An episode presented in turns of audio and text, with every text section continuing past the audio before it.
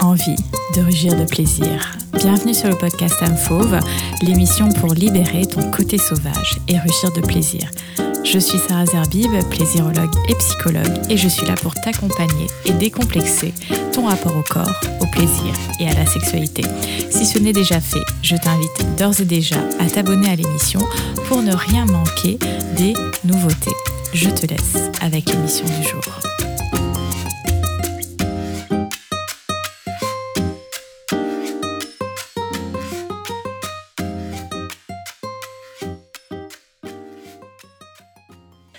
Salaud, Gouja, Fuckboy, Don Juan, Charo, le nombre de surnoms que l'on peut donner à un homme à femme sont nombreux et certains plus explicites que d'autres.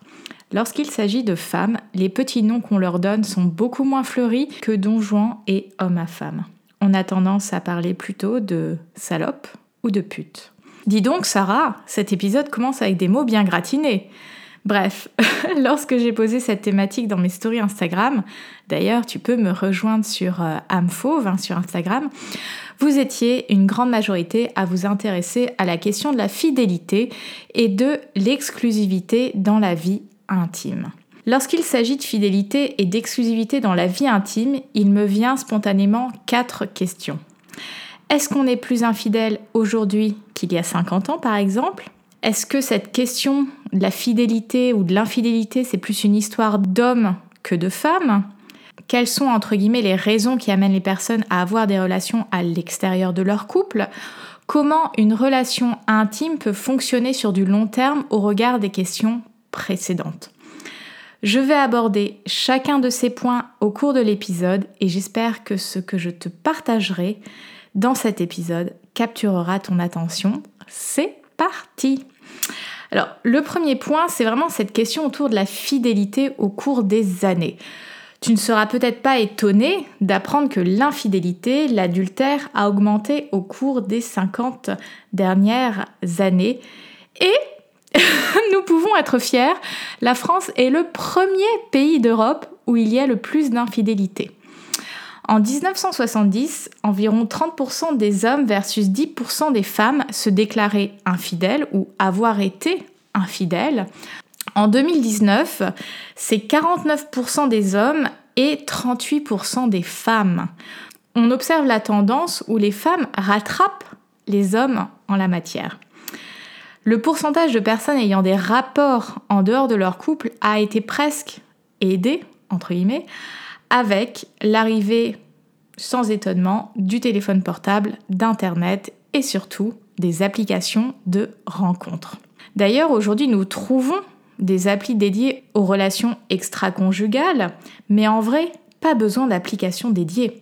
Un quart de la population française, surtout chez les moins de 35 ans, ont un compte sur une appli de rencontre par curiosité, pour se lier d'amitié avec de nouvelles personnes ou pour vérifier que leur partenaire n'y est pas. Et d'ailleurs, l'infidélité en tant que telle n'a pas vraiment besoin d'application de rencontre puisque beaucoup aussi utilisent des réseaux sociaux comme euh, Snapchat, hein, qui était connu. Alors, Snapchat est un peu en, déperdition euh, depuis quelques temps, mais euh, du fait de la messagerie éphémère, c'était un biais de communication utilisé beaucoup pour euh, les relations en dehors de son couple. Et puis maintenant, on a d'autres moyens de messagerie, euh, de, contact, que ce soit par les réseaux classiques, hein, puisque moi j'observe même de la drague sur LinkedIn, mais sur tout ce qui est messagerie cryptée, etc. Donc finalement, pas vraiment besoin d'application dédiée. Alors oui, aujourd'hui, avec les applications, les possibilités de rencontres sont démultipliées, et avec l'Internet, le téléphone, le smartphone, etc. Et ça ouvre le champ des possibles. À l'époque, avant ou à l'époque, on pouvait avoir seulement un amant ou une amante. Aujourd'hui, on peut en avoir beaucoup plus. Le pluripartenariat est d'ailleurs quelque chose qui attise les curiosités avec une multiplication d'applis et de lieux pour pratiquer le libertinage. Il y a aussi la question du polyamour qui se pose et euh, bah, toutes ces formes de relations 2.0, j'ai envie de dire. La question suivante que je me posais, c'est est-ce que l'infidélité est plus une histoire d'homme ou de femme ou des deux? Les hommes déclarent plus tromper leur partenaire que l'inverse, mais je pense aussi que ces chiffres portent le poids également du tabou autour du plaisir féminin. Alors oui, aujourd'hui plus de femmes assument leurs désirs et leurs envies. Les femmes osent parler de plus en plus de leur vie intime, leur sexualité et les pratiques qu'elles euh, font ou qu'elles désirent essayer. Donc quand je vois le sondage, ou les sondages, puisque je suis allée sourcer ce podcast un petit peu sur euh, différents euh, sondages IFOP notamment, je me demande toujours s'ils sont réellement représentatifs d'une réalité. Parce que oui, l'image des hommes avec des pulsions sexuelles irrépressibles demeure bien collée à la peau.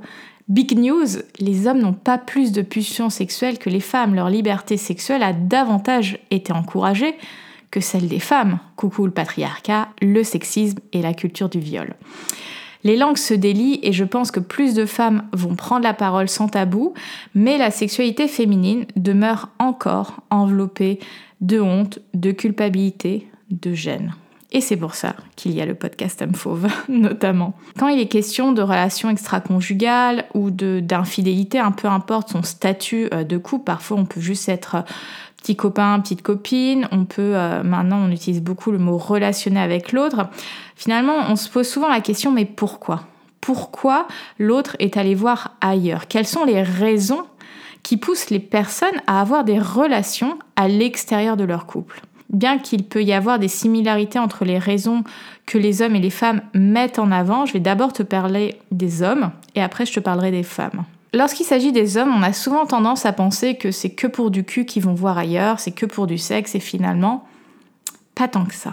Alors, la première raison pour laquelle les hommes euh, vont voir en dehors de leur couple, c'est souvent lié à de l'insécurité émotionnelle et de l'immaturité. Certains hommes, et ça, on a du mal à le conceptualiser hein, parce que c'est pas du tout ce que la société euh, met en avant, certains hommes n'ont pas du tout confiance en eux et ressentent comme un vide interne euh, qui les pousse à faire ce choix. En essayant de combler ce manque d'amour d'eux-mêmes, ils essayeront de séduire d'autres femmes afin notamment de booster leur ego, de, de se rassurer. D'ailleurs, j'observe aujourd'hui beaucoup d'hommes qui enchaînent des relations courtes, multitude de dates pour se prouver qu'ils arrivent à plaire, des hommes que j'ai même dans mon cercle amical et que, objectivement, franchement, je les trouve attirants, intéressants, euh, ils sont investis dans leur vie. Euh, voilà, c'est des, hommes que je considère de qualité. Et ces hommes doutent d'eux et vont vérifier toujours plus s'ils peuvent plaire. Et dès que la personne s'attache un tout petit peu, ça fuit, ça se désinvestit complètement. Comment pourrait-on m'apprécier, me désirer, m'aimer si moi je n'y crois pas? A contrario, les femmes qui n'ont pas confiance en elles, elles vont pas forcément chercher à séduire, elles vont plutôt être en majorité à se refermer sur elles-mêmes. Et quand on les aborde, quand on leur fait un compliment, il y a beaucoup ce, phénomène de défense, de ben non, il est en train de mentir, il veut juste m'avoir dans son lit. Comme on ne se sent pas soi-même avec soi-même désirable, on s'autorise pas à désirer l'autre en tant que femme. Et puis, je parlais d'immaturité, donc un homme immature n'évalue pas toujours les conséquences de ses actes. On est plus sur ce que j'appelle du plaisir immédiat. Je soulage une tension avec cette relation ou rapport en dehors de mon couple, mais je ne considère pas comment ça peut me toucher et toucher ma conjointe sur du moyen et long terme. J'oublie ce que je veux vraiment avec ce que je veux ressentir maintenant. La deuxième raison qui amène les hommes à aller voir ailleurs, ça va être la lassitude, la routine quoi. Ce n'est pas que la relation n'est pas bien en soi, mais notre cerveau est sans cesse à la recherche de nouveautés, d'adrénaline, et notre société capitaliste, euh, qui valorise l'immédiateté, la satisfaction euh, immédiate, hein, de, likes, euh, etc., nous conditionne de plus en plus vers cela. En quelques clics, en quelques swipes, je découvre une boîte à bonbons que je peux goûter et je peux goûter à tous les parfums. Pourquoi euh, je m'en priverai alors qu'au quotidien, bah, c'est le train-train, métro, boulot, dodo Et le troisième point qui amène souvent les, les hommes à aller voir ailleurs, ça va être l'insatisfaction dans la relation. Parfois, lorsqu'un homme souhaite mettre fin à une relation, il peut parfois entamer une relation extra-conjugale, d'adultère, cela arrive s'il préfère que ça soit sa conjointe qui engage la rupture pour éviter d'en assumer la responsabilité, ou encore s'il décide d'être en couple avant de rompre. Cette insatisfaction dans la relation, ça amène voilà, parfois des passages à l'acte de je vais poser des actions qui vont précipiter finalement euh, une rupture ou une séparation. Comme je l'ai mentionné, hein, c'est l'économie de la responsabilité. Finalement, il y a des personnes qui préfèrent être vues comme le méchant ou la méchante, parfois dans certains cas, plutôt que de se dire bah je prends mes responsabilités, je suis pas heureuse, je suis pas heureuse et, et je me positionne. Pour ce qu'il s'agit des femmes, le top 3 des raisons qui poussent à avoir des relations en dehors de leur couple sont les suivantes.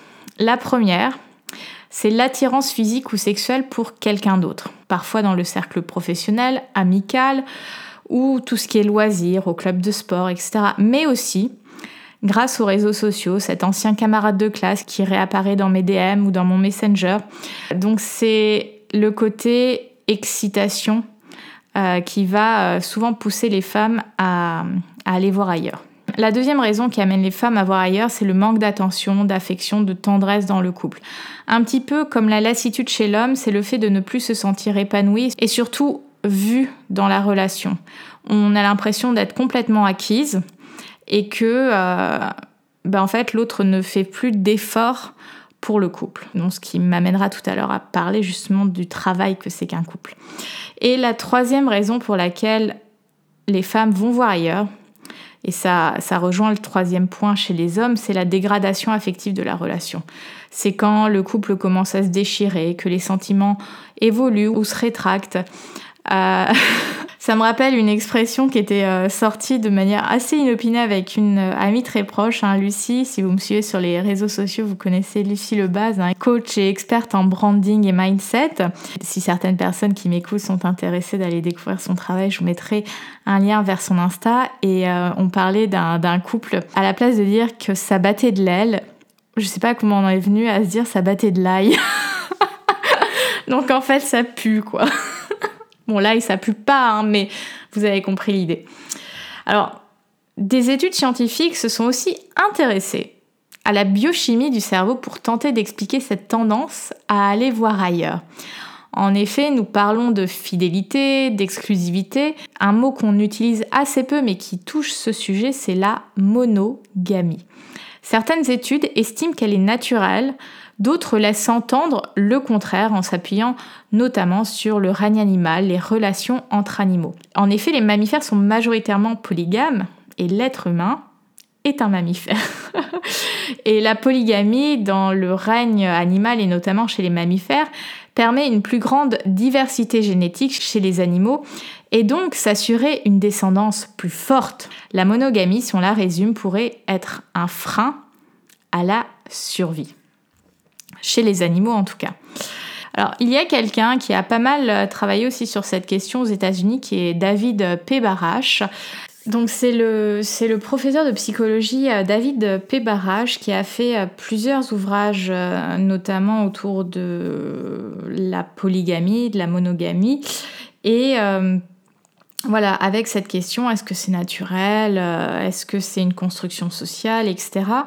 Et euh, il explique que certaines espèces adoptent la monogamie dans certaines situations, parfois pour la survie même de la progéniture, ou par obligation en raison d'un environnement restreint, c'est-à-dire il y a moins d'offres. David Barash explique euh, que lorsque des personnes des deux genres s'adonnent à leur penchant polygame tout en vivant dans une tradition monogame, ils sont infidèles à leurs valeurs socioculturelles mais pas à leur biologie. Barash euh, estime que l'être humain est censé être monogame socialement, euh, socialement parlant et non d'un point de vue sexuel. Il considère que l'infidélité est universelle et que la monogamie est contraire à notre biologie. Euh, donc, en résumé, pour David Barrage, la monogamie est un concept social élaboré par l'être humain, contraire à ses instincts primaires. D'après une étude publiée sur euh, euh, le site d'information scientifique Live Science en 2015, il existerait deux profils. Les personnes qui accordent une grande importance à la fidélité et ceux qui ont des penchants polygames. Mais selon ce, professeur, cet auteur, de nombreux individus hésitent entre ces deux attitudes et ont tendance à adopter les deux en fonction des périodes de leur vie. Et on pourrait se poser la question, mais pourquoi sommes-nous devenus monogames si elle n'est pas naturelle?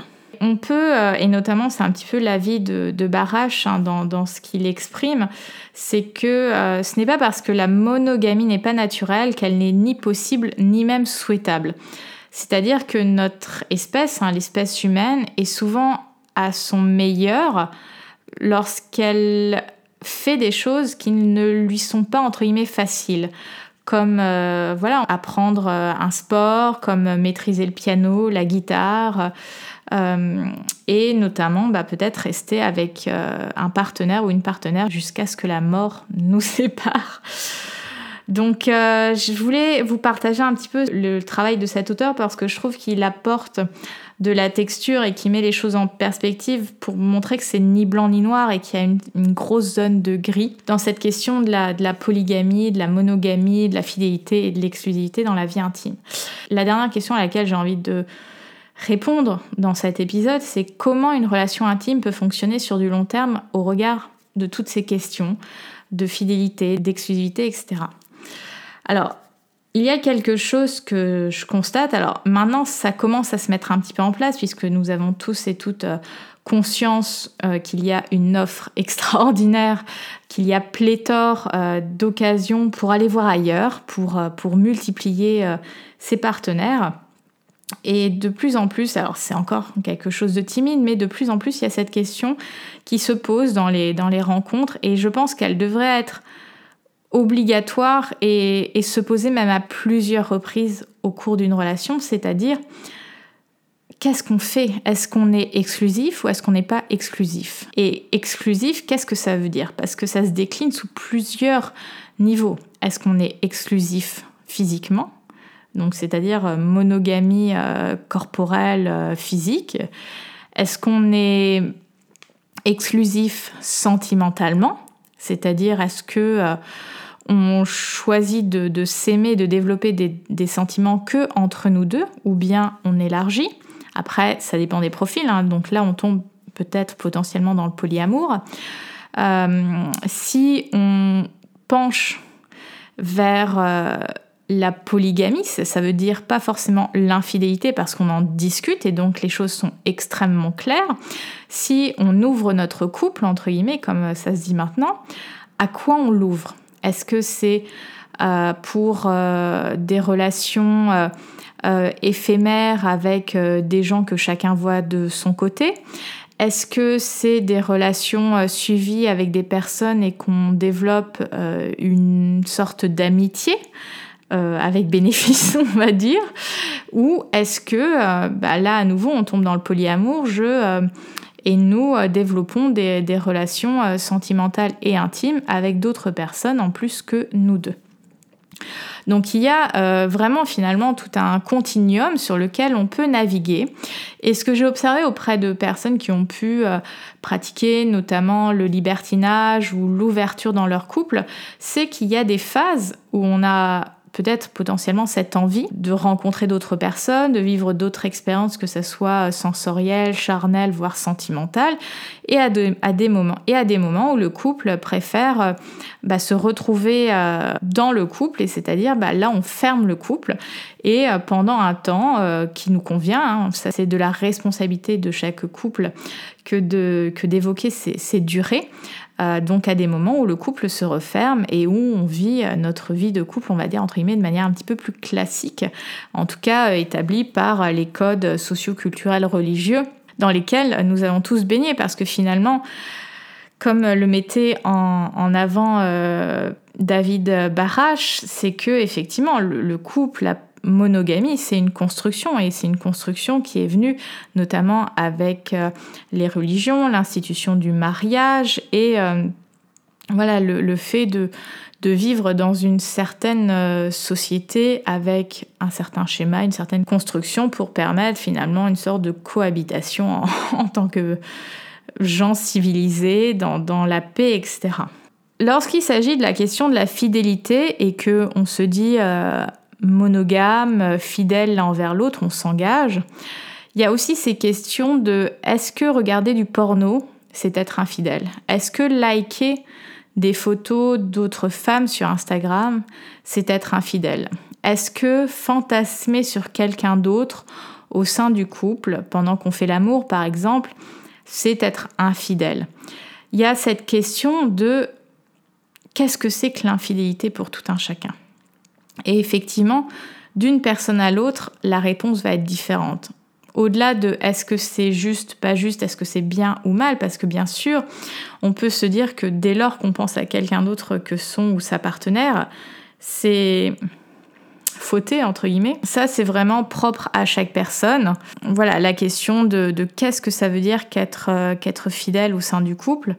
Est-ce que euh, voilà un homme qui est abonné à 18 000 comptes, j'exagère, c'est mon côté un petit peu merceillais, euh, de femmes entre guillemets super gaulées sur Instagram et qui like toutes les photos en maillot de bain est-ce qu'il est fidèle? On peut vraiment se poser la question et, en même temps, est-ce que l'infidélité c'est forcément quelque chose d'acté avec un acte sexuel ou euh, l'infidélité c'est dès lors qu'il y a quelque chose qui est euh, un petit peu caché ou euh, tenu secret? Et en fait, je pense que c'est ça qui fait le plus mal lorsqu'il s'agit d'adultère, d'infidélité, c'est la notion de secret de, ne pas savoir.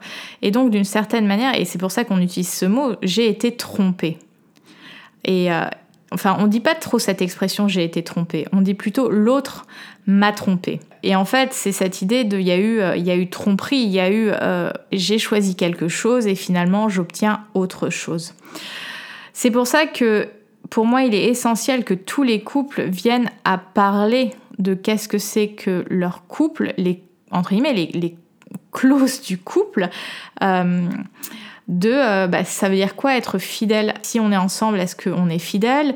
Est-ce qu'on est monogame? Et je pense que c'est important d'en discuter parce que, alors, j'ai parlé pour la jante féminine, il y a quand même beaucoup de femmes, dès lors qu'on embrasse quelqu'un, on a été un peu conditionné dans ça y est, j'ai embrassé quelqu'un, je suis un peu en couple avec. Et maintenant, on observe cette tendance, et même beaucoup de coachs en séduction le rappellent, c'est pas parce qu'on a eu un ou deux dates avec une personne et qu'on s'est embrassé qu'on est ensemble.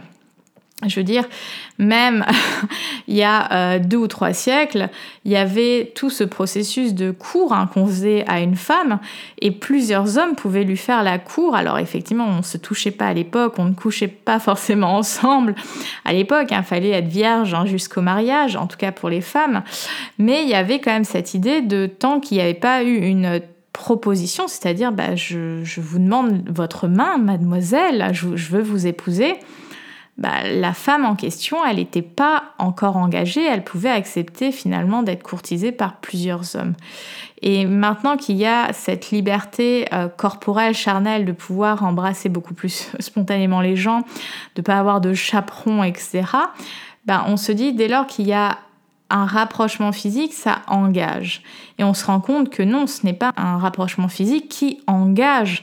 Ce qui engage, c'est quand une personne décide qu'elle s'engage en fait. Et, je pense que c'est ça qui fait aussi beaucoup souffrir euh, tant les hommes que les femmes dans les, dans les relations intimes, c'est que on n'a pas la même vision de ce que représente le fait de, passer à l'acte, c'est-à-dire euh, s'embrasser, se tenir la main, euh, faire l'amour, coucher ensemble, etc pour beaucoup de femmes, il y a cette idée de dès lors que je, j'ai envie de dire, je donne mon corps, parce qu'il y a vraiment cette idée de, en tant que femme, je te donne mon corps, alors que arrêtons d'être passives, mesdames. Vous choisissez de passer un moment charnel avec cet homme, de coucher avec lui, donc soyez responsables, soyez responsables de votre désir. Vous êtes euh, vous aimez être désirable et on, on nous a enseigné à être désirable, mais assumez de désirer, assumez d'avoir envie de coucher avec un mec et que bah, votre corps, il vous appartient et, c'est pas un don que vous faites à l'autre. Vous choisissez de créer un moment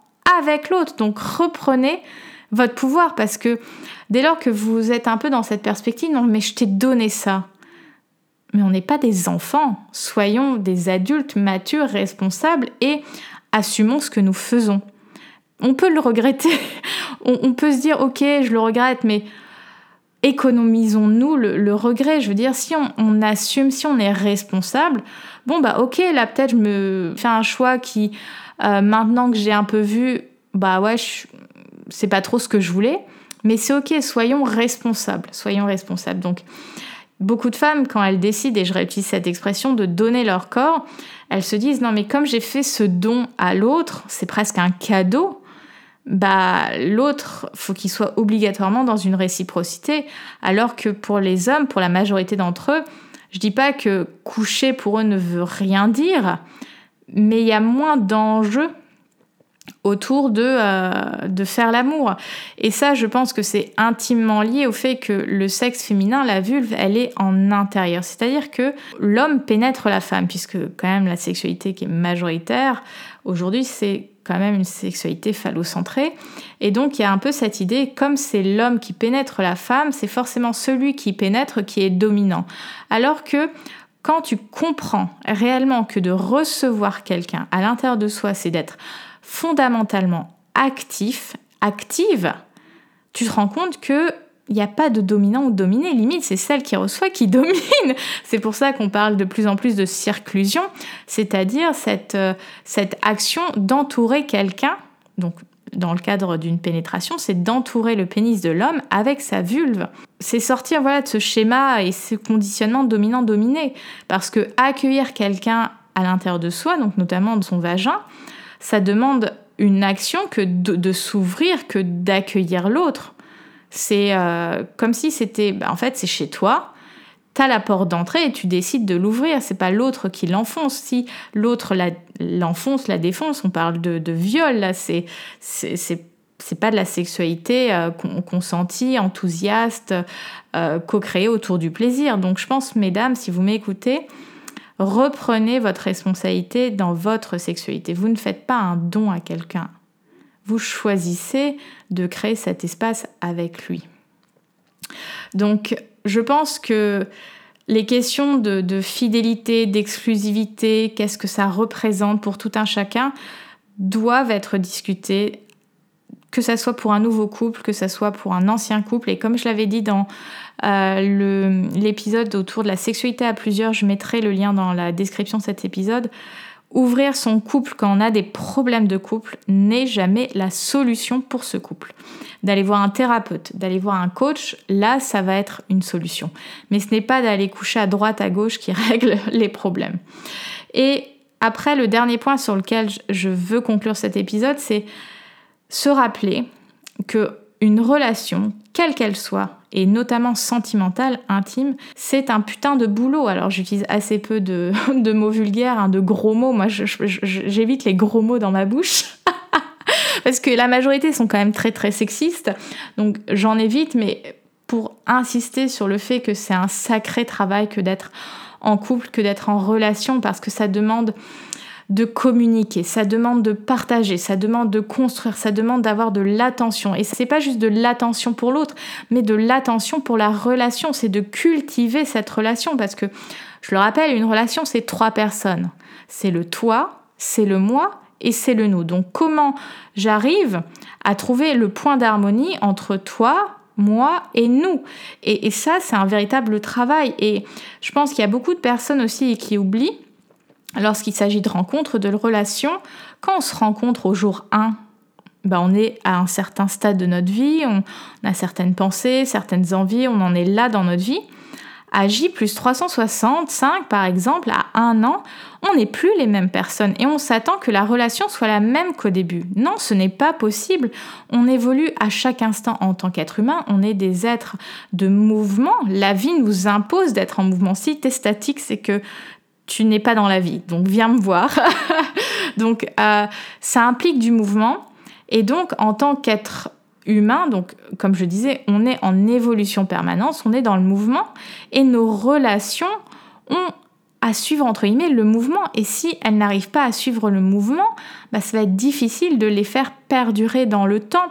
Et on le voit très facilement dans les amitiés. Je veux dire, il y a des amitiés où on traverse des, vents et marées et on est toujours amis et peut-être qu'on s'est engueulé, peut-être qu'on a arrêté de se parler pendant deux, trois semaines, peut-être qu'on a mis les choses sur la table et la relation continue de perdurer.